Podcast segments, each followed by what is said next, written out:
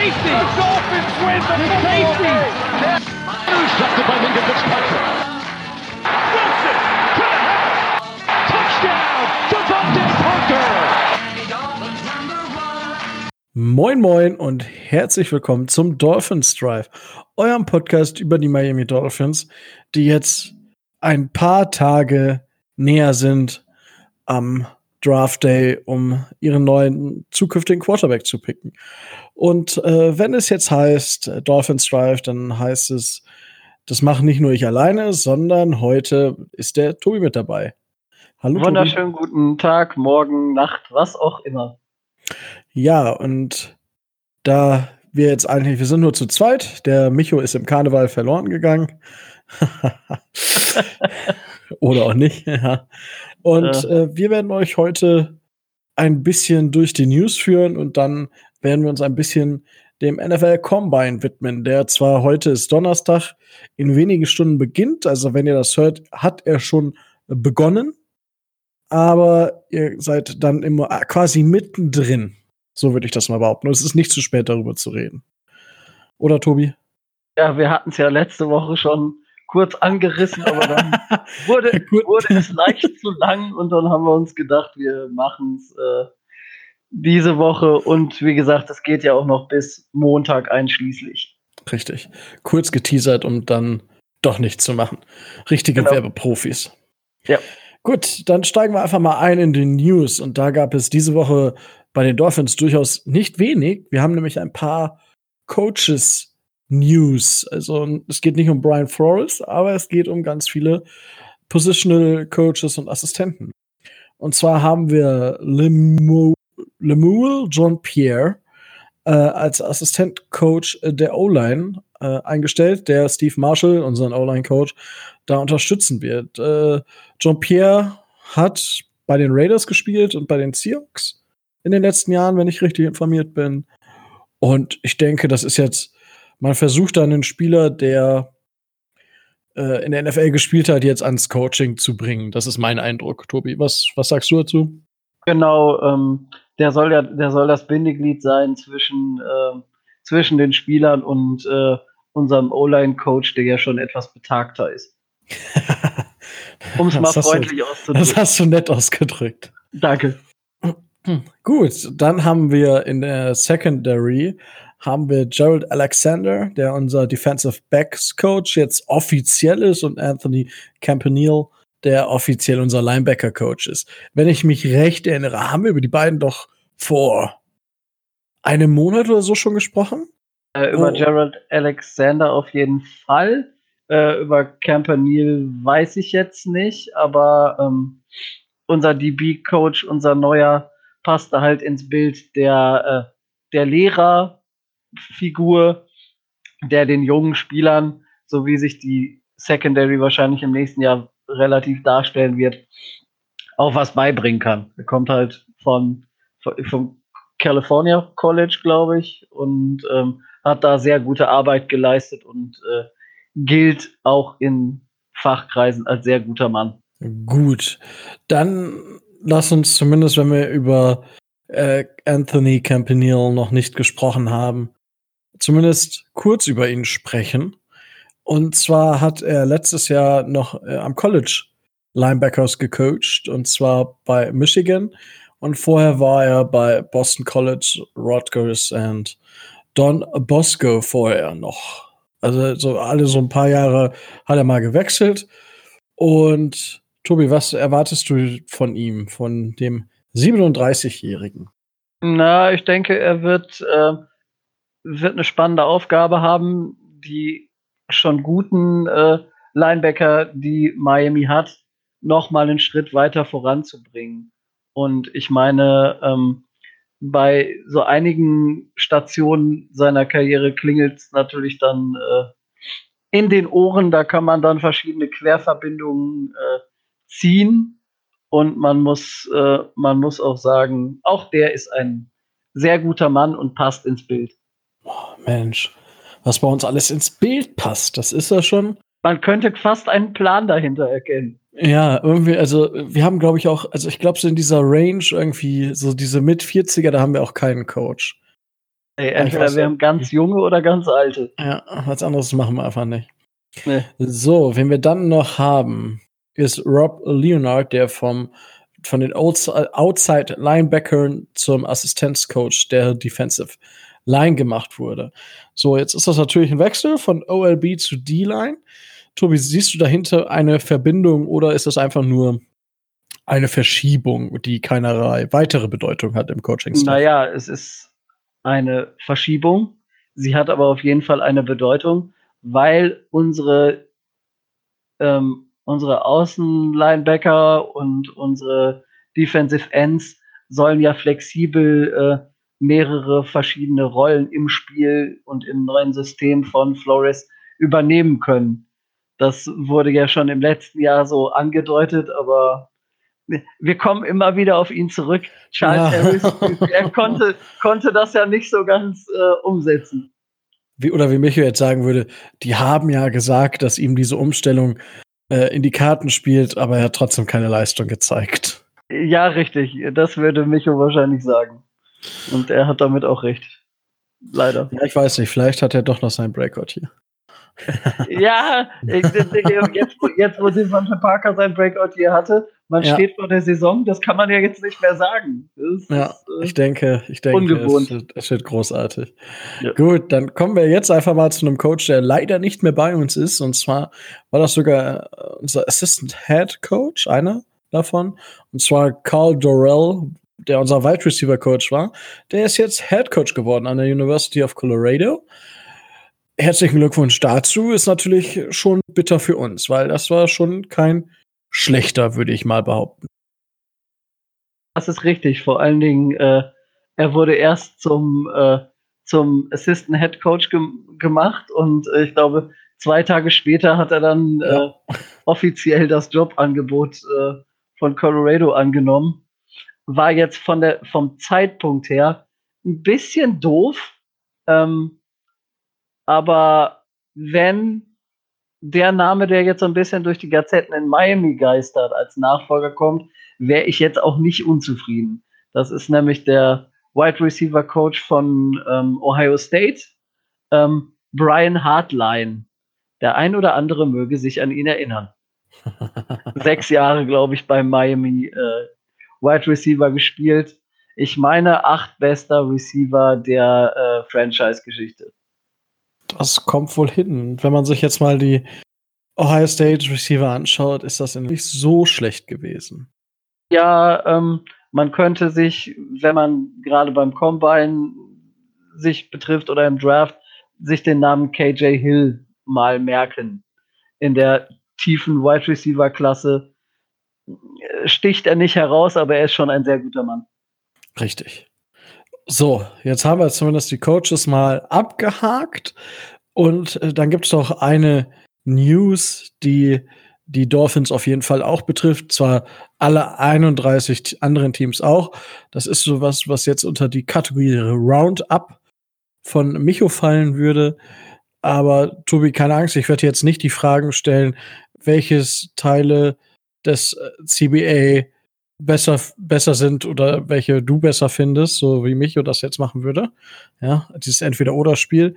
Sondern erzähl doch einfach mal, welche News es zum CBA und wofür CBA überhaupt steht, geht. Also, das CBA ist ja das Collective Bargaining Agreement. Das ist die, ähm, das ist die Vereinbarung zwischen ähm, Owner, Liga und Spielergewerkschaft, das so alle paar Jahre mal ähm, ausgehandelt wird. Das aktuelle CBA läuft noch dieses Jahr und liefe danach aus. Äh, sie sind jetzt seit, ich glaube, knapp einem Jahr dran, sich immer in verschiedenen Runden zu unterhalten und verschiedene Dinge auszuarbeiten. Der Vorschlag der Liga und der Owner liegt jetzt auf dem Tisch. Der wurde in der letzten Woche an ähm, ein Gremium von Spielervertretern weitergegeben die darüber zu entscheiden hatten, ähm, ob dieser Vorschlag gut genug ist, um ihn an die Spieler weiterzugeben, dass die entscheiden können, so wie es jetzt momentan passiert, oder ob sie ihn gleich ablehnen. Also vieles geisterte ja schon durch, äh, durch die Zeitung und durch die Gazetten. Es geht in erster Linie darum, dass äh, es ein Spiel mehr geben soll, ähm, dafür ein Preseason-Spiel weniger, dass es ein Playoff-Team mehr geben soll pro Conference, dass dafür aber auch nur noch ein Team ähm, quasi äh, spielfrei hat und es dann drei Wildcard-Games gibt. Ähm, das, das Geld soll natürlich steigen, aber auf der anderen Seite soll auch der Anteil ähm, des Geldes, der an die Spieler ausgeschüttet werden soll, steigen. Ich glaube auf, ich meine 48,5 oder so. Ich bin mir da jetzt nicht so ganz sicher.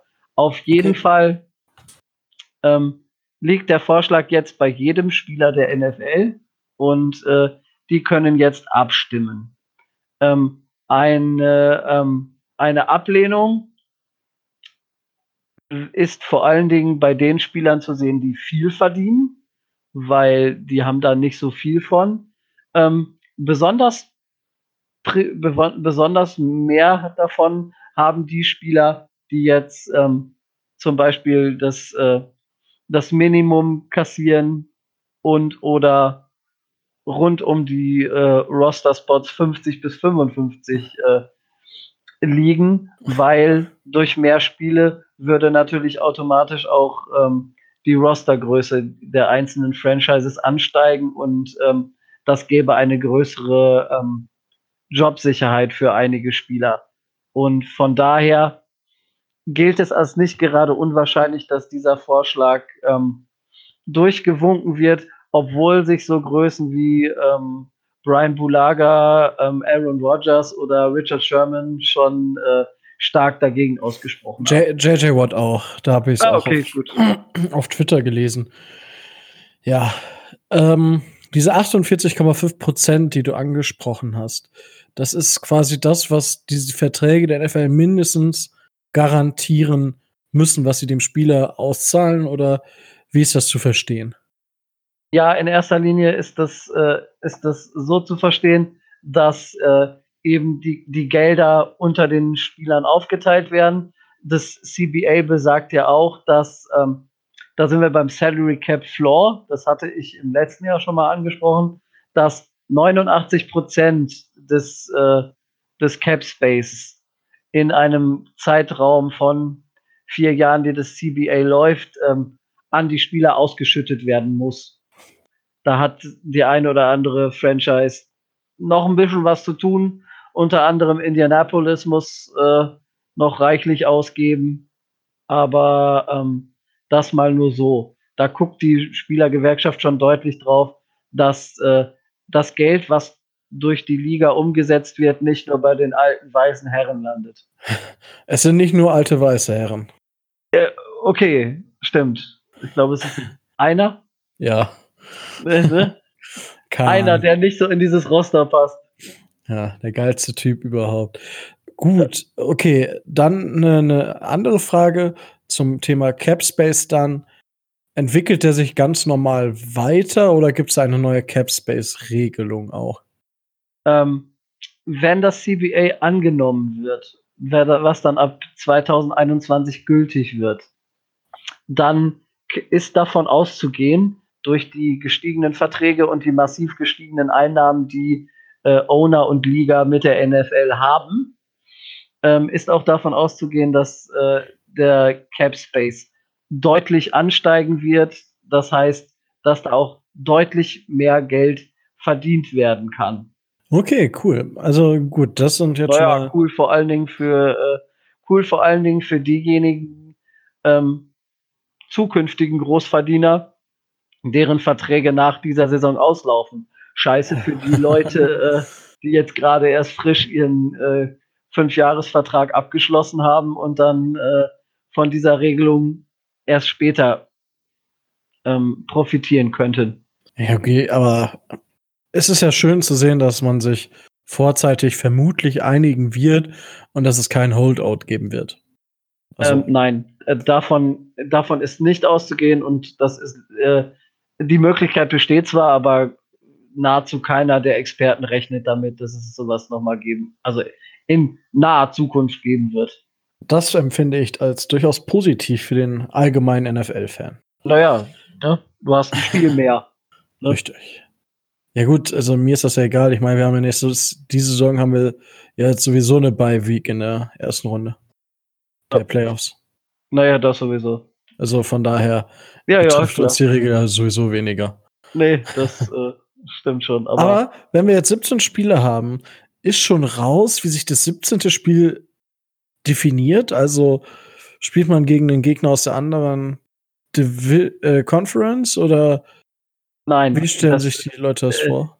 Dadurch, dadurch dass, äh, dass dieser Vorschlag von 17 Spielen noch gar nicht durchgewunken ist, hat sich da die Liga auch noch gar keine Gedanken drum gemacht, was das sein soll. Man hat sich auch, äh, man hat sich auch keine Gedanken darum gemacht, ähm, ob das 17. Spiel nicht auf einem neutralen Platz stattfinden soll, ob das jetzt vielleicht sogar ähm, ein International Game sein wird und wie das alles so vonstatten geht, das weiß man alles nicht. Das die kommt Idee noch. ist gar nicht mal so scheiß, also nicht so schlecht, aber also ich bin ja grundsätzlich kein Fan von dieser International Series, auch wenn ich nach London fliege. Ähm, aber ich bin da wirklich kein Fan von, weil ja, die, die Leute draußen wissen es ja, ich bin ja auch Bundesliga-Fan, du ja auch. Und ja. ich fände es jetzt ziemlich bescheiden, wenn Dortmund ein Spiel in der Saison in, keine Ahnung, in Peking oder in Toronto oder in Chicago machen würde. Also. Ja, fände ich jetzt auch nicht so dolle. Und äh, naja, wir, wir nehmen es mit, aber ähm, naja, besonders toll finde ich es nicht. Und die Idee oder die, die Entwicklung, dass Jacksonville äh, so langsam zu so einer London-Franchise mutiert, finde ich auch nicht gerade äh, toll. Muss ich ganz ehrlich sagen. Nee, finde ich auch bescheiden, weil auch für die Fans ist es einfach. Ich meine, okay, wenn es zwei Spiele sind, ein Auswärts- und ein Heimspiel, dann, dann geht das sogar noch. Also ich meine, dann kannst du halt einen coolen zwei, zweiwöchigen London-Urlaub oder zehntägigen London-Urlaub machen. Ist zwar teuer, aber cool. Äh, mögen tue ich trotzdem nicht, aber es ist schon entspannter, als wenn du jetzt aus den USA für fünf Tage rüberfliegst. Ja, maximal. Einige fliegen ja auch nur für drei. Ne? Also, ja, stimmt voll. Relativ Gut. kurz. Ich glaube, ich habe erstmal zum CBA keine, keine großartige Frage mehr. Du hast es alles selber, du hast dir selber die Fragen gestellt und beantwortet, das finde ich mal gut, ja. Das, das erspart mir dann Arbeit, nochmal nachzufragen. Danke ja, dafür. Wir, wir, wir werden auf diese ganzen Dinge und auf diese ganzen Geschichten aber in der irgendwann in nächster Zeit kommenden Sonderfolge äh, zu Salary Cap, CBA und sowas nochmal genauer eingehen. Wenn unsere Hörer das also interessiert oder wenn, sie, wenn ihr da Fragen habt, ähm, ihr kennt die Wege, wie ihr uns äh, erreichen könnt. Facebook, Twitter, Instagram, was auch immer. Schreibt Tobi Briefe. Ja, ja, ja ich äh, freue mich auch über Briefe. Weil Tobi kriegt sowieso so viel Fanpost, von daher. Mit Sicherheit. Gut, fang, fang, reden wir einfach mal über den NFL Combine. Der NFL Combine ist äh, eine jährlich im Februar stattfindende Veranstaltung der NFL. Deswegen heißt er auch der NFL Scouting Combine oder Scouting Combine oder NFL Combine. Und dort werden Spieler, die sich für den Draft angemeldet haben, eingeladen. Das Ganze findet in Indianapolis im Lucas Oil Stadium statt und ist eine Pre-Draft-Veranstaltung, so würde ich es beschreiben, und Pre- äh, Pre, jetzt fällt mir das Wort nicht ein, Pre, ähm, Pre-Pro Day, Pre, ja, Pre-Pro Day Veranstaltung. Oh, Gottes Willen, ja. Da, da habe ich mir auch einen abgebrochen, ey. Ja, selber, ge selber gegraben, du. Ja, so ein Mist aber auch. Auf jeden Fall, also vor den Pro Days der einzelnen Universitäten findet der NFL Combine statt und dafür muss man eingeladen werden.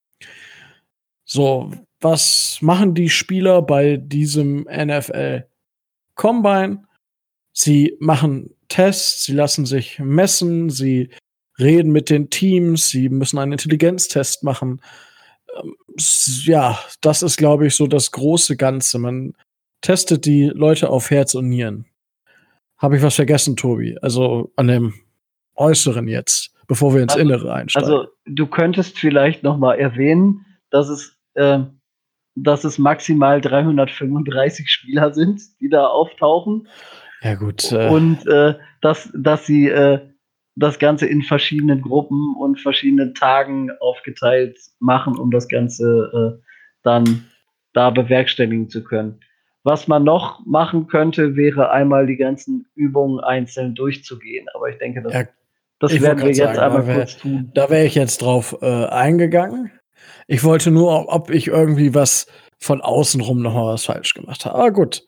Nö, nö, ah. das passt schon. Sehr schön. So, also, der NFL Combine. Von wann bis wann geht er überhaupt? Wenn ich richtig informiert bin, ist der diesjährige Combine bereits am, am Dienstag, ja, Dienstag genau, am Dienstag. mit der Anmeldung der ersten Positionsgruppe oder der ersten Großpositionsgruppe, die sich zusammensetzt aus den Quarterbacks, den Wideouts, den Wide Receivern und den Tight Ends. Das ist die erste Großpositionsgruppe oder wie man es nennen möchte, die, die sich über das ganze Prozedere hinwegsetzen darf. So, Tobi, wenn ich, wenn ich jetzt als Justin Herbert oder Tua Tagovailoa oder als äh, Joe Burrow mich am Dienstag da anmelde, da sage ich, hier bin ich. Ja. Was, was machen die da mit mir? Was passiert, was passiert am Dienstag? Also,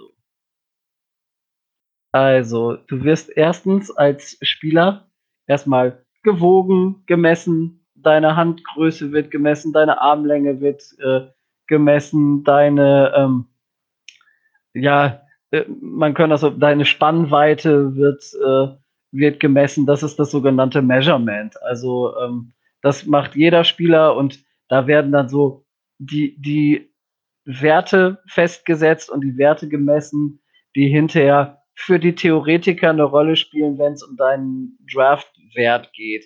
Solche Leute wie John Elway, danke, die nur auf danke. die Zahlen gucken und sagen, bitte, das hatte ich ja noch, das hatte ich noch im Kopf und äh, ne, wenn der sagt, oh, der ist toll, der hat, äh, der hat Quarterback-Maße, egal wie der spielt. Ich denke, ich. ich denke, äh, ich denke, John Elway hatte seit dem Measurement von äh, Justin Herbert nur noch feuchte Träume. Da gehe ich von aus, ja. Also der hat schon des, das richtige Maß für, also zumindest für John Elway. ich selber bin nicht so. Aber naja, was soll's. Ne? Das kann man sich auch, äh, kann man sich auch alles durch, äh, durchgucken, ähm, wer jetzt wie viel wiegt und so weiter und so weiter. Sollen wir da noch großartig ja, drauf eingehen? Weil, also ich würde normalerweise nicht drauf eingehen.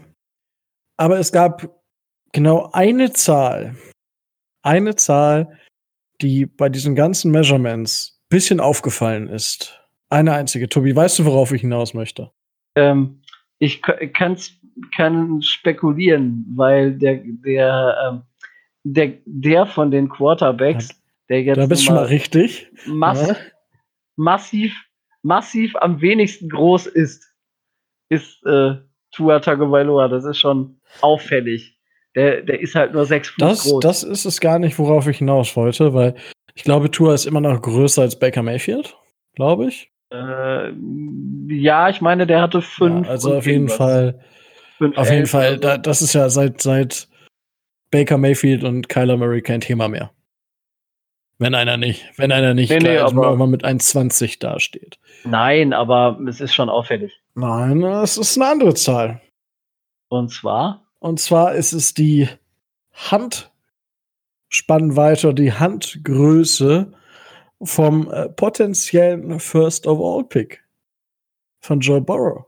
Weil Joe Burrow hat im Vergleich zu den anderen Quarterbacks, die wir gerade so genannt haben, eine deutlich kleinere Hand anscheinend. Und es gibt nicht wenig, also was heißt nicht wenige, aber es gibt einige Leute da draußen, die gerade bei, bei der Handgröße sagen, oh, da muss man vorsichtig sein, weil die Argumentation dahinter ist, wenn ich kleine Hände habe und jetzt hinter einer beschissenen O-Line stehe, was Joe Burrow ja bei den Bengals passieren kann. Nicht muss, aber kann dann ist die Gefahr eines Strip-Sack-Fumbles massiv größer, als wenn ich etwas größere Hände habe. Und äh, manche schwadronieren noch darüber, dass das einen Einfluss auf die, auf die Wurfqualität hat, aber da mache ich mir bei Joe Burrow jetzt, nachdem man das College-Tape hat, weniger Sorgen. Wie siehst du das mit der Handgröße, Tobi? Also ich sehe es auch als äh, etwas, äh, etwas übertrieben an, weil äh, wir reden da ja nicht von klein und riesig, sondern äh, die Unterschiede sind ja zwar gegeben, aber sie sind jetzt nicht, nicht so groß. Und wenn man davon ausgeht, dass das ein entscheidender Faktor wäre, dann wäre äh, Brian Leverke von Michigan State ähm, ein super Quarterback, weil der hat Riesenhände. Ja. Also von daher, mag eine, mag mit ein Aspekt sein von ganz vielen, aber es ist nicht der Aspekt. Ja, gut, ich wollte es, also, das ist nämlich das, was, was so ein bisschen durch die Medien ging. Weil sonst war halt nichts auffällig. Ah, gut, so. Gehen wir jetzt den nächsten Schritt. Jetzt haben sie mich äh, vermessen und haben festgestellt, oh, der Rico ist jetzt nicht so gut in Form. Aber es geht ja trotzdem weiter. Was, was sind also die nächsten Schritte, bevor ich irgendwann mal aufs Feld darf? Bevor du aufs Feld gehst, kommen erstmal Teile der ähm, Teile der weitere, des weiteren Vorgehens. Das ist einmal die Injury Evaluation. Das heißt, ähm, unabhängige Ärzte werden dich untersuchen und werden gucken, inwieweit du eine Verletzung hast, ähm, inwieweit du äh, vielleicht das Risiko einer Verletzung in dir trägst und so weiter und so weiter. In diesem ganzen Zusammenhang wird auch noch ein Drogentest gemacht. Ähm, da ist ja schon der ein oder andere mal, ähm, ja. Nicht positiv, ich, ins, nicht positiv ja, aufgefallen ich wollte gerade schon sagen, in anderer Art und Weise positiv aufgefallen. Also, ne, das ist schon. Ähm, Der war deutlich besser. Ne? Der gefällt mir. Äh, äh, ne, da ist schon, da, da passiert dann hin und wieder mal was, aber bis jetzt hat man noch nicht wirklich gehört, dass es da ähm, irgendwelche Masken oder was ich weiß, weiß ich gab. Ähm, danach ähm, bist du ähm, wahrscheinlich zu den ersten Interviews eingeladen. Jedes Team hat ähm, ein Maximum von 60 Interviews, die äh, eine Franchise führen darf, a 15 Minuten Länge. Ähm, zum Beispiel hat ähm, der Running Back J.K. Dobbins auf einer Seite der Pressekonferenzen erzählt, dass er mit den Dolphins gesprochen hat und äh, bei Tua und äh, ich glaube auch bei Herbert, äh, die haben auf ihren äh, Ankommenspressekonferenzen äh, dann auch gesagt, dass sie schon Kontakt mit der Dolphins Franchise hatten. Ja, und da, okay, er redet weiter. Ich möchte dich nicht unterbrechen. Ja, das, das, führt, das führt dann quasi zu der, ähm, zu dem Punkt, da habe ich ja jetzt schon angedeutet, ähm, dass die meisten Spieler dann auch so eine kurze äh, Pressekonferenz geben, wenn sie da angekommen sind und bevor sie wirklich dann in die äh, verschiedenen Drills gehen. Ähm, was noch äh, vorher läuft, ist der, äh, der sogenannte Wonderlick-Test. Das ist ein, äh, ein IQ-Test, den die Liga macht, um eben herauszufinden, wie smart sind die Leute, wie clever sind die und äh, wie sieht wie sieht's da aus. Ähm, einer der besseren, die da abgeschnitten haben, ist zum Beispiel ähm, Fitzmagic, der hat den sehr gut absolviert. Das ist bekannt. Richtig. Ist der, aber der ist doch eher am, der ist am Ende des Combine, also am Ende, der ist doch nach den, nach den Trainingstagen erst, oder? Mm, oder ist das, noch davor? Das nee, das läuft, äh, das läuft parallel, glaube ich. Oder so. Ähm, ich habe es hier gerade gerade mir noch mal ähm, ähm, gerade nochmal aufgeschrieben, Rekordhalter ähm, ist, äh, ist Pat McInally, ehemaliger Panther der Cincinnati Bengals. Und jetzt darfst du wieder deinen Spruch äh, loslassen, was mit Kickern und Panthern so passiert. Hä? Sind ja, sind ja auch Menschen, ne? Ach so, ja. Also, die werden da auch getestet. Ach so, ja, gut, das, das, ja, da war ich jetzt voll ausge. Okay. der war, der war etwas lang. ja, ich weiß. Ich, ich, hab, ich war darin nicht drauf vorbereitet. Tut mir leid. Macht auch nichts. Ja. Also dieser Wonderlick-Test, äh, wer, wer den mal googeln will, du kannst den, in, äh, kannst, den, kannst den im Internet auch selber machen. Das ah, muss ich dann gleich so. mal machen. Ja, ja die, die Ergebnisse dann bitte äh, ne? ja, an die ja, NFL schicken. Natürlich, natürlich, damit es noch nicht in die Öffentlichkeit gerät. Ja, genau, richtig. So, gut. Und dann, dann darf ich mich endlich mal für Sport anziehen, oder? Naja, also äh, das passiert nach zwei oder drei Tagen. Also endlich. Die, wie du schon angekündigt hast, die, ähm, die ersten wirklichen Drills und Übungen äh, laufen Donnerstagabend. Also das heißt, da sind vorher erstmal zweieinhalb Tage ist da nichts. Also nichts an praktischen Sport. Mhm. Und dann kommen halt die verschiedenen Positionsgruppen aufs Feld, wenn du denn möchtest. Es soll ja Leute geben, die meinen, sie müssten nur für die, sie müssten nur für die Interviews kommen oder könnten nur für die Interviews kommen. Zum Beispiel ähm, Chase Young, Defensive End, äh, potenzieller Second Overall Pick, hat schon gesagt, er will nicht. Und äh, Tua, der, der, kann ja nicht.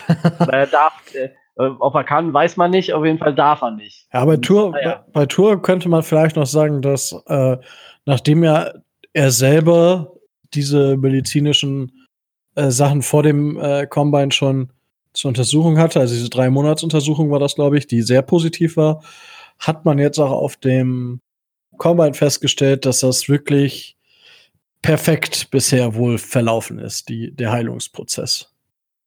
Also ja, genau. Der Draftstock genau. hat sich nicht verringert. Nein.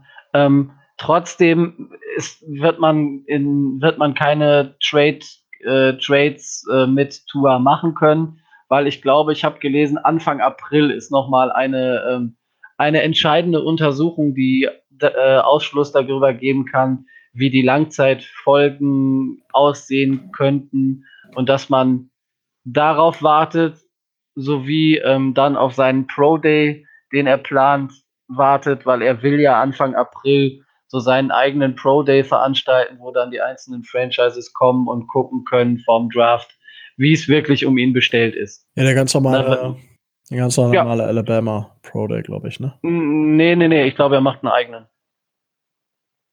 Ich meine, ich hätte gelesen, er würde das nicht an dem Alabama Pro Day machen, sondern würde das äh, okay. nochmal gesondert machen. Gut, so, dann wollen wir einfach mal, wollen wir so ein bisschen jetzt in die, in die allgemeinen äh, Drills äh, reingehen. Und zwar gibt es ja diese, den berühmten 40-Yard-Dash. Der ja, richtig. 40 Yards geradeaus laufen ist. Aus dem nicht, du musst nicht aus dem Three-Point-Stand starten, kannst aber, kannst du einfach aus dem Two-Point-Stance starten, sozusagen. Ja. So, den gibt's. Dann gibt es den sogenannten Vertical Jump. Das heißt einfach aus dem Stand nach oben springen. Du gehst natürlich in die Hocke, weil sonst kommst du nicht so ganz so hoch.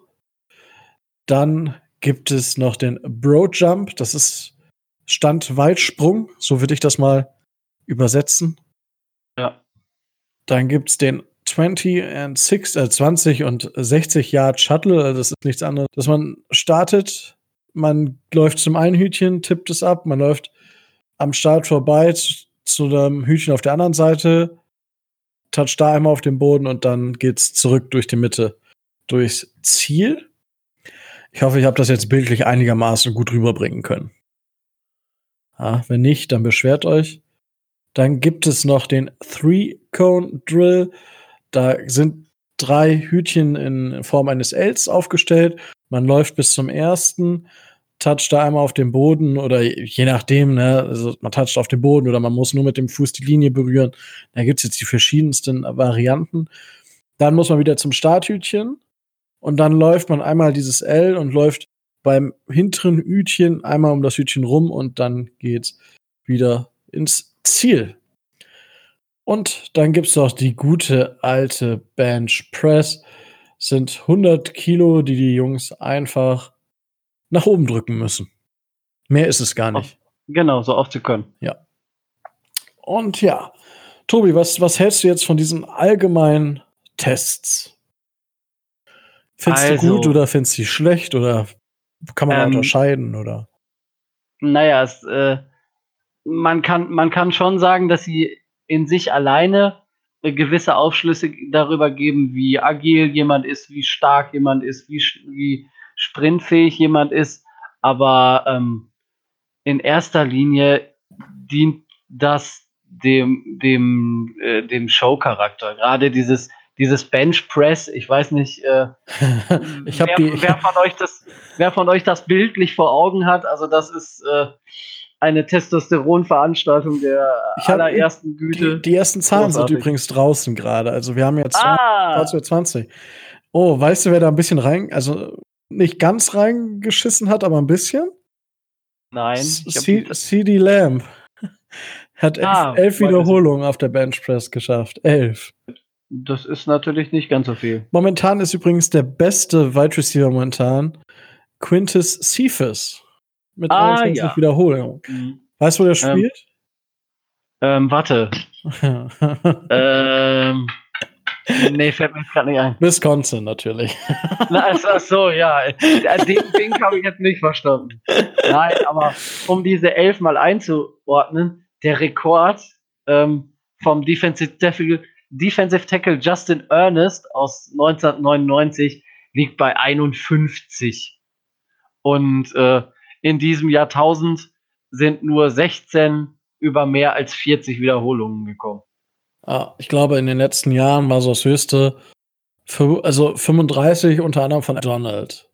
Ja, genau. Also, also, wenn du da so bei, wenn du da so bei, ähm, bei 30, 35 bist, dann bist du schon gut dabei. Ja. Aber, ähm, aber wie gesagt, das ist auch von Positionsgruppe zu Positionsgruppe unterschiedlich. Richtig. Wenn du jetzt nicht gerade äh, DK Metcalf heißt, äh, musst du als Wide Receiver jetzt keine 50 äh, Wiederholungen machen. Ja, das, das nicht. Nee, aber also ich sag mal, für, für O-Line Tight Ends, für D-Liner finde ich, die, find ich die Benchpress schon, schon interessant. Ja, ja, das, das, genau, richtig. Deswegen sage ich ja, ist von Position zu Positionsgruppe unterschiedlich. Wie wichtig jetzt welche, äh, welche Übung ist. Und ähm, es ist mal schön, es ist auch mal schön zu sehen, ähm, die dicken, die dicken Leute oder die dicken Kerls 40 Yards laufen zu sehen. Das ist auch manchmal, manchmal negativ beeindruckend. Ja, es ist aber, es ist, also der 40-Yard-Tisch ist einfach. Ich meine, es gibt genug Coaches oder ähm, Manager, die auf der, auf der Tribüne sitzen und die 20 Yards Zeit nehmen, ja. weil die mehr über ja, die ja, Explosivität aussagt. Und was, was bei den dicken Jungs noch interessant ist, ist, wie, wie die aus der Hüfte kommen. Ne? Also Three-Cone-Drill ist, ist da schon noch mal, oder die Dash sind auch noch mal interessant. Ja. Und ja, also für die, für die athletischen, athletischeren Spieler sind sicherlich der 40-Yard-Dash ist, ist eine interessante Sache, aber das ist so, ja, es ist, ist einfach das, das ist das größte Event aber es ist so wie die 100 Meter irgendwie bei, bei Olympia. Also jeder guckt sich an, aber am Ende ist es irgendwie auch schnell vorbei. So. Und ja, also. Ja. Das ist nicht so. Aber es gibt, ja? Viel, also ich finde, wichtiger als das, was da im Vordergrund läuft, sind, sind alle diese Dinge, die da im Hintergrund noch laufen. Mit den Interviews und den Möglichkeiten der Teams, da Kontakte zu den Beratern zu knüpfen. Es ist ja in erster Linie eine große Börse von Informationsaustausch und äh, wir schicken mal die Information an die andere Franchise, um da äh, unsere Draft-Position zu verbessern, damit wir den und den Spieler kriegen. Also das finde ich persönlich wichtiger. Ja, wobei ich glaube, Björn Werner hat das mal gesagt, oder war es Kuhn?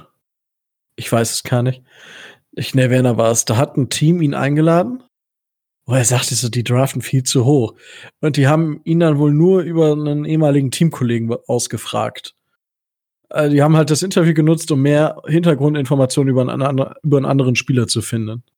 Ja, wieso denn auch nicht? Ja. Und ja, so, und dann haben wir, äh, das sind diese, das sind die Sachen, die muss jeder Spieler machen, wenn er sich denn dazu bereit erklärt, an den Drills teilzunehmen. Und dann gibt es noch spezifische äh, Drills für einzelne Positionen. Und ja. Tobi, da hat sich dieses Jahr ein bisschen was geändert. Also man hat so ein paar Sachen rausgenommen, wo man sagt, okay, das war vielleicht nicht so cool, aber und hat ein paar neue Sachen reingenommen, wo, um zu versuchen, für die NFL-Teams mehr, mehr Vorteil beziehungsweise mehr aus den Spielern rausarbeiten zu können. So würde ich das mal beschreiben.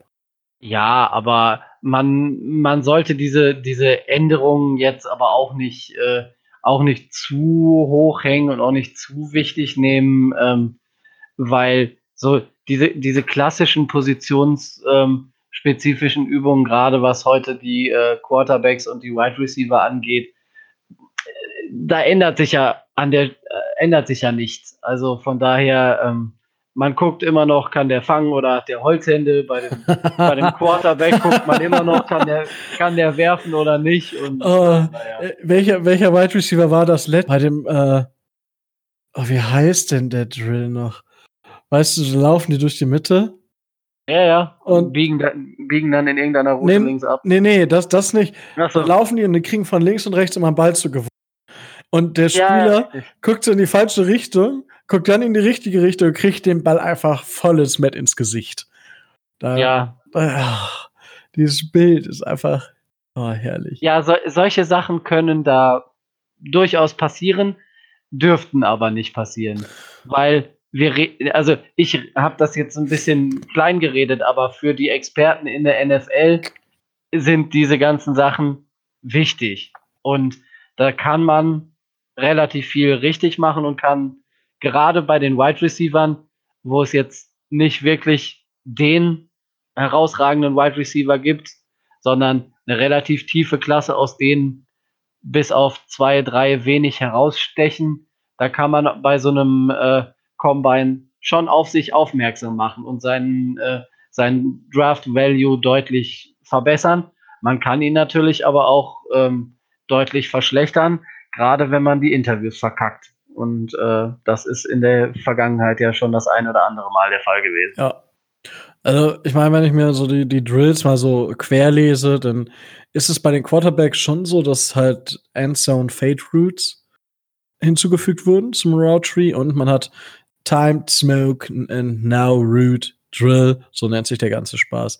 Es ist einfach nur ähm, Quick Routes, also Routen, die schnell gelaufen werden oder wo halt der Pass relativ schnell kommt. Das hat man hinzugefügt, weil das zum Teil dem neuen Stil der NFL entspricht. So würde ich es behaupten. Ja, oder um halt ähm, das noch äh, zu testen. Richtig. Bei den Defensive Linern, das finde ich recht interessant. Also ich mache hier gerade so ein bisschen Cherry Picking. Bei den Defensive ja. Linern hat man einen Run-and-Club-Drill hinzugefügt. Das ist eigentlich nur, du, du testest alle Techniken in einer, innerhalb von Hütchen, also sind so Aufstell-Mannequin, die sie da haben, also kann sich jeder mal angucken.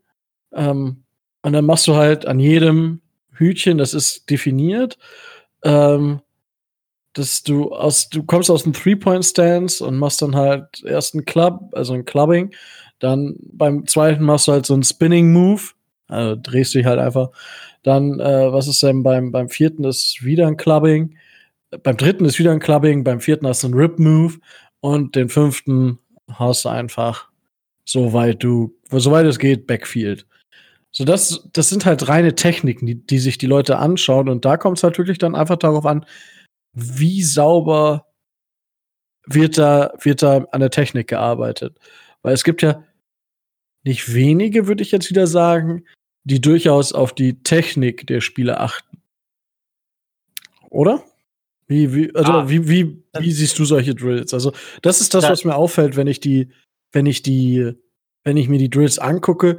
Sie gehen wirklich mehr an die Basis anstelle irgendwelcher allgemeinen Geschichten wie vorher. Ähm, ja, ich, ich würde sagen, ähm, da ist, da ist in erster Linie wichtig, dass sie äh, flexibel sind und mehrere Techniken beherrschen, weil ähm, wenn du nur eine Technik gut kannst, ist das schön, reicht in der NFL aber nicht.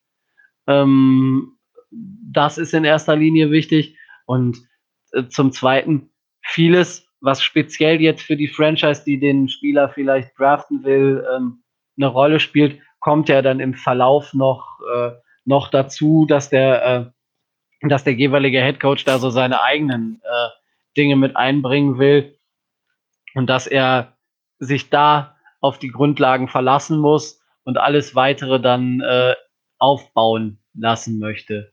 Das, ähm, das Problem an, an, der ganzen, an der ganzen Geschichte ist halt die Einordnung. Für einige ist es wichtig, für andere ist es nicht wichtig. Und da muss man oder da kann man zwischen den Zeilen lesen bei verschiedenen Interviews, die man so gerade so in den, in den Franchises von den Head Coaches bekommt. Ähm, ich sage das deshalb, weil, ähm, weil Brian Flores ja äh, da kurz Stellung zugenommen hat und nochmal betont hat, dass ihm die Interviews halt so wichtig sind und dass das Background der Spieler und diese Geschichten ihm wichtig sind. Also er hat da so ein bisschen ähm, darauf sich bezogen, dass, ähm, dass er das, äh, den, den Combine jetzt nicht so hoch hängt, sondern dass er den Combine in erster Linie nutzt, um äh, die, die Spieler, die ihn interessieren oder die die Franchise interessieren, kennenzulernen, so einen ersten Kontakt herzustellen und da ein Gefühl für zu bekommen, ähm, passt der in die Spielphilosophie. Das ist bei einigen Coaches halt wichtiger als alles das, was drumherum ist. Das ist richtig. Nee, also ja, also was, was ich damit, aber es ist zumindest etwas spezifischer geworden und es ist am Ende eine Teilnote. Ich sag mal, das, das kann dich schon ein paar Spots kosten oder das kann dich schon ein paar Spots nach oben befördern. Aber wegen einem Combine wirst du jetzt nicht drei Runden früher gedraftet. Ähm, nimm als Beispiel, ähm, wer heißt er, John, John Ross oder so? Äh, ja. Von, von Cincinnati. Ja. Der, der hält ja momentan den Rekord im 40-Yard-Dash und der konnte halt seinen, ähm, seinen Draft-Stock schon massiv verbessern. Und jetzt sieht man halt in der Liga, dass Schnelligkeit nicht alles ist. Und dann, naja, ne? Kann man sich ja, sagt er. Kann man sich dann denken, was, äh, was ich damit sagen möchte. Ja, das stimmt du, schon. Nur schnell geradeaus laufen bringt halt auch nicht. Nee, das ist richtig. Aber, also, äh, was heißt aber? eine NFL Next Gen Stats, die haben da eine recht coole Übersicht gehabt, die ich vorhin noch gelesen oder gesehen habe. Die sagen halt, man kann aus dem Combine zwei Noten rausbekommen, einmal für die allgemeinen Drills, das ist dann die athletische Kennzahl oder Note und dann die spezifische aus den äh, Drills und man hat halt das Tape. Und aus all diesen Nummern ergeben sich, ergibt sich eine Note, die halt für die Leute von außen so die Draft, den Draftstock bestimmt. Natürlich haben die NFL-Teams immer noch diese, natürlich eine viel breitere Basis an Daten, weil sie einfach das als Job haben. Ja, so ein NFL-Scout beschäftigt sich nicht mit, mit nichts anderem und hat die Datenbanken zur Verfügung. Und dann hat man noch die Interviews und persönlichen Geschichten, die, genau, so, ja. die da wichtig sind. Ja. Und äh, was im Zeichen des Drafts oder des Combines jetzt äh, so ein bisschen bei den Dolphins rausgekommen ist oder was, was viele vielleicht schockiert hat, dass Justin Herbert bei den Dolphins wohl äh, ganz weit oder also nicht vielleicht nicht Nummer eins, aber zumindest Nummer eins B sein soll angeblich auf der Liste. Überrascht dich so eine so eine Aussage? Ähm, also mich überrascht im Vorfeld des Drafts überhaupt keine Aussage, weil äh, man sich einfach alle verschiedenen äh, Optionen offen lassen möchte und äh, sagen möchte, ähm, wir sind nicht darauf angewiesen, für Tua jeden Preis zu bezahlen. Äh, wir können auch mit Justin Herbert leben oder wir können auch äh, an fünf können wir auch eine andere Positionsgruppe wählen. Wir sind auch mit äh, John Love, Jake Fromm oder wem auch immer, der da später kommt, zufrieden. Ja, man hat halt vers verschiedene Pläne, um den Preis eines möglichen Trades nicht noch nach oben schießen zu lassen Gut. zusätzlich. Gut, das ist jetzt okay, das ist eine Sichtweise. Wenn ich, wenn ich dir jetzt aber sagen würde, dass es wahr ist, naja, weißt du, wenn ich jetzt Insider bei den Miami Dolphins wäre und dir sagen würde, dass es definitiv ein Fakt, dass Herbert nicht tiefer steht als Nummer zwei oder eher Nummer eins momentan auf dem Board der Miami Dolphins. Was würdest du Dann- dazu sagen? Dann ist das so. Wir haben, ähm, wenn wir irgendwo Erfahrung und Qualität im, äh, im, im Staff haben, dann ist das in der Scouting und in der für den Draft zuständigen Abteilung. Ja. Also ähm, wenn die, sie, sie werden den richtigen aussuchen und wenn sie einen aussuchen, dann wird, dann vertraue ich, vertraue ich persönlich den, den Machern der Franchise insoweit, dass ich denke, dass es der richtige ist. Okay. Gut, also warum, warum, frage ich das jetzt so blöd? Also die, die Sache, die dahinter steht, ist, dass die Dolphins in den letzten zwei Jahren, also dadurch, dass Herbert am College geblieben ist, haben die Dolphins extrem viel um Justin Herbert getan. Das hat man ja auch immer wieder gehört.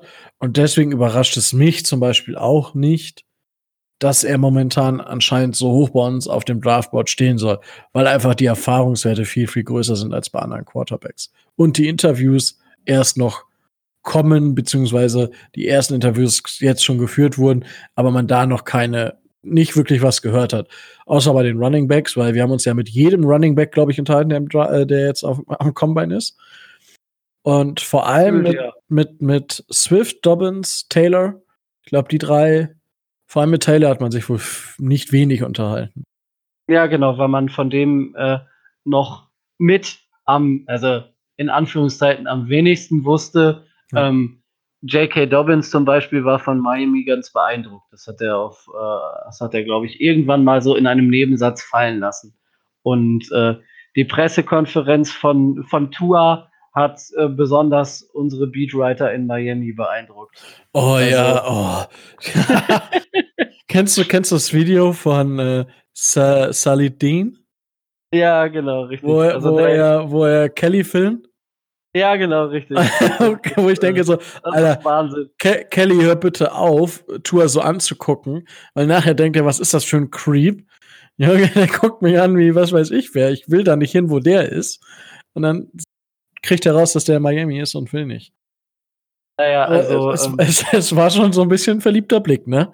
Von, von ja, Kelly. Die, die, äh, die Jungs vom Sentinel ähm, äh, sind, äh, sind Tour-Befürworter. Salguero war es eh die ganze Zeit schon. Also, ähm, wenn es nach der Presse und nach, der, nach den amerikanischen ähm, Dolphins-Fans geht, ähm, führt an Tour kein Weg vorbei. Für, für dich an Tour ein Weg vorbei? Ähm, wenn die medizinischen Aussagen, die wir auch von, äh, von Björn und Philipp ja bestätigt bekommen haben im, in der Quarterback-Sonderfolge, ähm, Die es seit Sonntag so- auf YouTube gibt. Ja, nochmal ein Ja, kurzer. gut. Ja. Dank, danke für den Werbeblock, Tobi. Ja. bitte, ähm, dann ähm, danke an dieser Stelle nochmal an die beiden Jungs. Äh, hat sehr viel Spaß gemacht, aber um zur Frage zurückzukommen, es wird, es wird schwer. Also ähm, fit wäre das überhaupt keine Frage. Dann wäre er an fünf wahrscheinlich überhaupt, wäre er an fünf gar nicht mehr da. Ähm, und ähm, die, der Unterschied, das hat auch Todd McShay in einem Interview gesagt, zwischen ähm, Burrow, ähm, Tua und dem Rest ist für ihn ein ziemlich großer. Und ich sehe auch einen Qualitätsunterschied, ähm, auch gerade so was, was, was so die Ausstrahlung, das Drumrum angeht zwischen Tua und Herbert. Da mag im Draft nur ein Pick zwischen sein, in manchen Mock-Drafts, dass der eine an fünf, der andere an sechs geht. Aber von meiner Einstellung und von meinem Verständnis her sind das, sind das Welten und ich sehe, wenn wir in der ersten Runde einen draften wollen, äh, nur Tour. Okay. Okay, also äh, ich habe ja, ich habe diese Frage bei uns im Chat ja gestellt und äh, Micho hat sie ja eindrucksvoll äh, beantwortet, du ja nicht. Dann, deswegen werfe ich dich jetzt einfach hier vor den Bus. Für, also würdest du für Tour Pick 5 und 26 oder Pick 5 für Herbert nehmen? Ähm, ist eine schwierige Frage. Ich glaube, 5 und 26, äh, 5 und 26 ist ein, ist ein bisschen teuer, aber da muss man auch sehen, ähm, wie die Angebote der anderen äh, Franchises, äh, Franchises so liegen, weil ich denke, ähm, es geht ja in erster Linie darum, ähm, dass man auf drei springen will, weil Burrow und Young für einen klar sind. Und dann äh, denke ich mal, dass äh, Detroit es da relativ clever machen wird und äh, eben auf Pick 26 schielt und jegliches Angebot, was an Detroit kommt, äh, eine Minute später in Miami im War Room ist und dann äh, begutachtet werden kann. Optimal fände ich, wenn ähm, es möglich wäre, dass ähm, der, der Pick-Tausch durch, ähm, durch den First-Round-Pick der Texans vom, vom, vom nächsten Jahr ähm, durchgeführt werden könnte. Das wäre relativ günstig noch und das könnte ich mir vorstellen. Dieses Jahr sind wir eigentlich ähm, darauf angewiesen, diese drei First-Round-Picks auch in drei Spieler umzumünzen. Sehe ich anders. Also, dadurch, dass du, was du beschrieben hast und was ich auch so sehe, Michos Einschätzung wäre jetzt gut, weil Michos Aussage war klar, ich weiß nicht, ob es ironisch gemeint war, wegen einem Zwinker-Smile dahinter, aber er meinte an fünf Herbert. Punkt. Ja, ja, seine Vorliebe für Herbert hat er uns ja schon mal erklärt. Ja, also für mich gibt's, also ich, ich würde gar nicht drüber nachdenken. So 26,5 für Tour und gib ihm. Sofort. Weil einfach, wenn wir in Tour unser Quarterback für die nächsten 10, 15 Jahre haben, dann sollten uns jetzt zwei First-Round-Picks nicht zu teuer sein. Naja, in, in, in, in dem Sinne sind es ja nicht zwei, sondern es wäre ja nur ein zusätzlicher. Ja, natürlich. Aber ja, gut, es war trotzdem zwei First-Round-Picks. Ja, ja, natürlich, klar. Und die Sache ist die, wir hätten unseren Quarterback gefunden und was hätte uns, was hätte uns das gekostet? Einen halben O-Liner? Oder, weil das ist einer der zwei First-Round-Picks aus dem äh, Trade für Tanze und eine schlechte, eine besser, äh, besser erwartet, eine schlechte erwartete Gesorgen, als sie gelaufen ist. Äh, die zwei Faktoren würden uns quasi den Quarterback bescheren, der uns die nächsten 15 Jahre mit der Nummer 13 auch mal Super Bowl Rings bringt. wenn du meinst, dass er die 13 kriegt. Ich fände, also, wenn, ich fände es cool, wenn er, wenn er Marino fragt und sagt, Kollege, du weißt, ihr habt die 13, ähm, die 13 wird nicht mehr vergeben, wegen dir. Da, das das fände ich fair. Und dann soll Marino halt sagen, ja oder nein. So, ich fände es auch fair, wenn Marino sagt, nö, die wird, die wird nicht mehr vergeben, die hat damals keinen Ring gewonnen, die wird nie einen Ring gewinnen. fände ich, fänd ich auch okay. Nee, aber ich fände es cool, wenn ihr ihn fragt. Das würde ihm, glaube ich, auch gleich äh, bei, bei, mir wird, bei mir wird das Pluspunkte geben. Ich glaube, es gibt viele, die sagen, äh, was soll das, Blasphemie, aber bei mir, ich, bei mir wird er Plus, äh, Pluspunkte damit sammeln. Wie sieht das bei dir aus? Kann Dan Marino bei dir noch Pluspunkte sammeln? Ich, ich bin auch, ich bin, ich mag Dan Marino, das ist ein genialer Quarterback. Der hat ja richtig geile Sachen gemacht. Oh, aber, oh ja. Aber er hat es nicht geschafft, den Ring zu holen. Obwohl er so geil war und obwohl er zu der Zeit vermutlich die mit Abstand beste O-Line hatte. So, das ist das, was mich einfach ärgert. So als, ah, es verbittert mich auch. Deswegen spreche ich das nochmal mal an. Es verbittert mich einfach, dass wir es nicht geschafft haben, mit dem einen der besten, dem besten Coach der Geschichte, mit Don Schuler, mit einem der besten Quarterbacks der Geschichte der Marine und mit einem der besten O-Lines der Geschichte keinen Super Bowl zu gewinnen. Das ist halt. Ja, das ist hart. bitter. Es ist bitter. Und das, natürlich, deswegen sage ich das immer so. Naja, gut, aber was soll Jim, äh, was soll, äh, was sollen die Buffalo Bills sagen? Ja, gut, das ist natürlich Hardcore. Also, Deswegen ähm, sind die jetzt so drauf, wie sie drauf sind. Ja, das äh, stimmt schon. Nein, aber ähm, Dan Marino ist mit einer der stärksten Gründe, warum ich äh, warum ich Dolphins-Fan geworden bin und äh, sie haben damals gesagt, sie werden diese, sie werden die Nummer nicht mehr vergeben und äh, ich finde, daran sollten sie sich auch halten. Ja gut, aber und, äh, das ist jetzt eine grundsätzliche Frage. Wenn jetzt ganz, ganz, ganz ehrlich, ne? Ja. Wenn die Nummer ein Grund ist für Tour, nicht nach Miami zu gehen, ist er auch nicht der richtige Quarterback. Das, das sage ich ja auch gar nicht. Also ich sage nicht, dass, dass, dass er, ich glaube, er würde trotzdem gerne bei uns spielen. So was man so hört, okay, es gibt ja immer dieses, ja, würde ich auch sagen, oh, ich fände es geil, da zu spielen, weil wir machen ihn ja instant zu einem Multimillionär. Natürlich ja. wäre er froh, bei uns zu spielen. Aber ich fände also ich fände es nicht schlimm, wenn er Dan Marino fragen.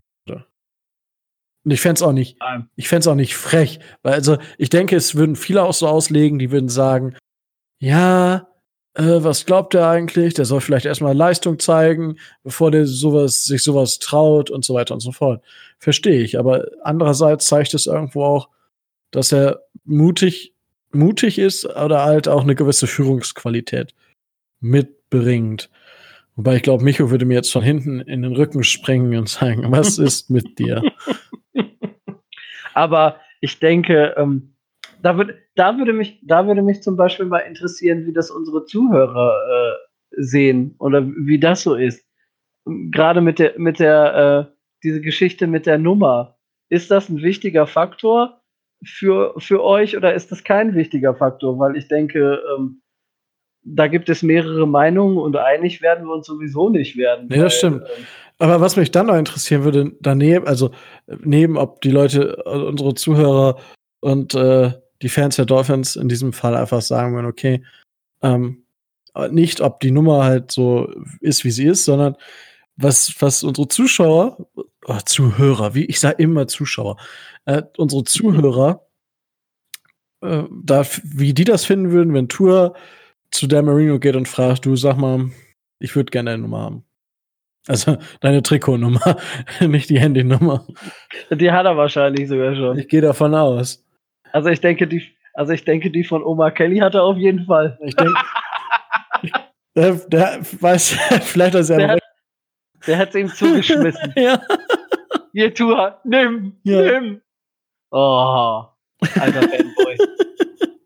oh Mann. Aber ich kann ihn verstehen. Und ja, er hatte, also klar, sicher. Er hat ja auch, was das angeht, bisher wenig Unrecht gehabt, ne? Also, ja. man kann sonst von ihm also, ne, er hat er seine Reibungspunkte, aber da bin ich, bin ich bei ihm. Also, Tour ist halt das Prospekt für uns. Ja. Und er passt auch irgendwie zu uns. Ja, das, das auf jeden Fall. Und ähm, ne, der hat auch in den, in den Interviews richtig überzeugen können ja. und äh, hat da richtig, ähm, hat da richtig Eindruck gemacht. Von daher. Ich denke auch. Wir werden sehen. Der Preis wird sich eh nach der Free Agency an äh, Mitte März äh, nochmal verändern, wenn, wenn sich irgendwelche Franchises hinter fünf mit einem Veteran eindecken sollten oder Carolina sagt, sie gehen noch ein Jahr mit äh, Cam Newton. Okay, aber ich, ich noch ein, eine Frage stelle ich dir noch, bevor ich dich frage, ob du noch irgendwas hast. Jetzt ist ja der, der Stand bei Tour so, dass es bisher perfekt gelaufen ist. Ja. Wäre jetzt nicht der günstigste Moment, um einen Trade zu forcieren?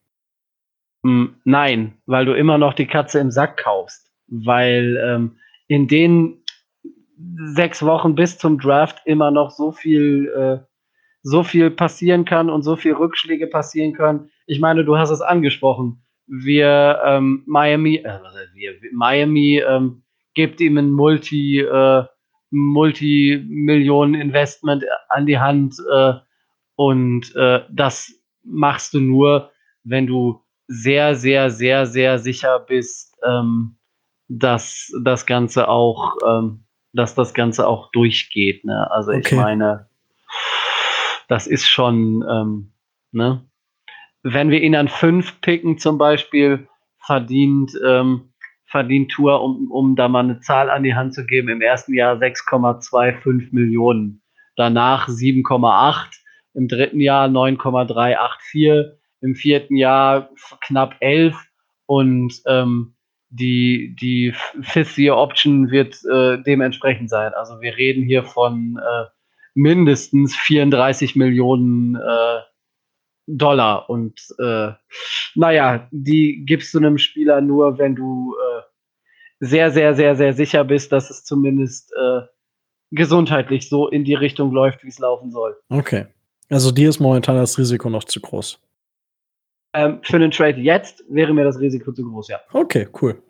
Wunderbar. So, ich äh, habe nämlich dann, das war nämlich so die letzte Frage, die mir so im Kopf rumschwirrte. Jetzt habe ich nichts mehr. Hast du noch irgendwas, was du loswerden willst? Äh, bis auf die, bis auf die Tatsache, ähm, dass man sich den Combine ruhig mal ansehen sollte und äh, die Tatsache, dass wir, dass wir gerne positive und negative Rückmeldungen äh, für den Dolphins Drive hätten, um mal äh, ein Feedback zu kriegen. Ähm, sonst eigentlich. Ähm, Wo kann man den, den NFL Combine gucken? Also, Ach so, das wäre vielleicht gut zu wissen. Ja, den NFL Combine kann man entweder, wenn man The Zone hat, ähm, die, die, ähm, die haben ja NFL Network, die covern das von 22 Uhr bis nächsten Morgen. Und ansonsten auf der NFL Homepage gibt es, glaube ich, einen kostenlosen Livestream, so wie ich das gelesen habe. Cool. Ansonsten ähm, in der Facebook-Gruppe der Miami Dolphins habe ich da eben noch mal was zu, ähm, zu geschrieben, wann, wann, oder ich habe einen Link geteilt. Ich habe selber nicht viel geschrieben. Äh, was, wann, wo, wie äh, läuft. Cool. Dann haben wir da. Ja, auf jeden Fall. Also, es ist nicht gerade, sondern gestern. So, ja, sorry. das ist mir gerade so, hä? Immer wieder, ja. Ja, da, dafür haben wir aber, dich ja. Da, da, aber, aber, Back. aber, wenn ihr das Freitag hört, dann ist es gerade mit Kicker, Special Teams, O-Linern und Running Backs. Wenn ihr es Samstag hört, ist es äh, D-Liner und Linebacker. Wenn ihr das äh, Sonntag hört, sind es äh, Defensive Backs. Ja. So. Gut, das haben wir, da haben wir jetzt auch alles abgedeckt. Da haben wir jetzt alles abgedeckt. Wunderbar, Tobi. Es war mir wieder eine Freude, auch wenn Micho nicht dabei war. Aber ich glaube, wir beide haben das ganz gut gerockt heute. Ja, äh, an, äh, an Micho dann nochmal ein herzliches, ich weiß gar nicht, Mönchengladbach, Hilau oder was sie da auch immer sagen, gesagt haben. er ist ja über die, er ist ja über die äh, Karnevalstage ausgewandert. Ja, absoluter Banause. Ah, ja. gut. So, also ich fand's äh, wieder gut und äh, würde sagen, bis zum nächsten Mal. Bis nächste Woche. Tschüss. Ciao, ciao.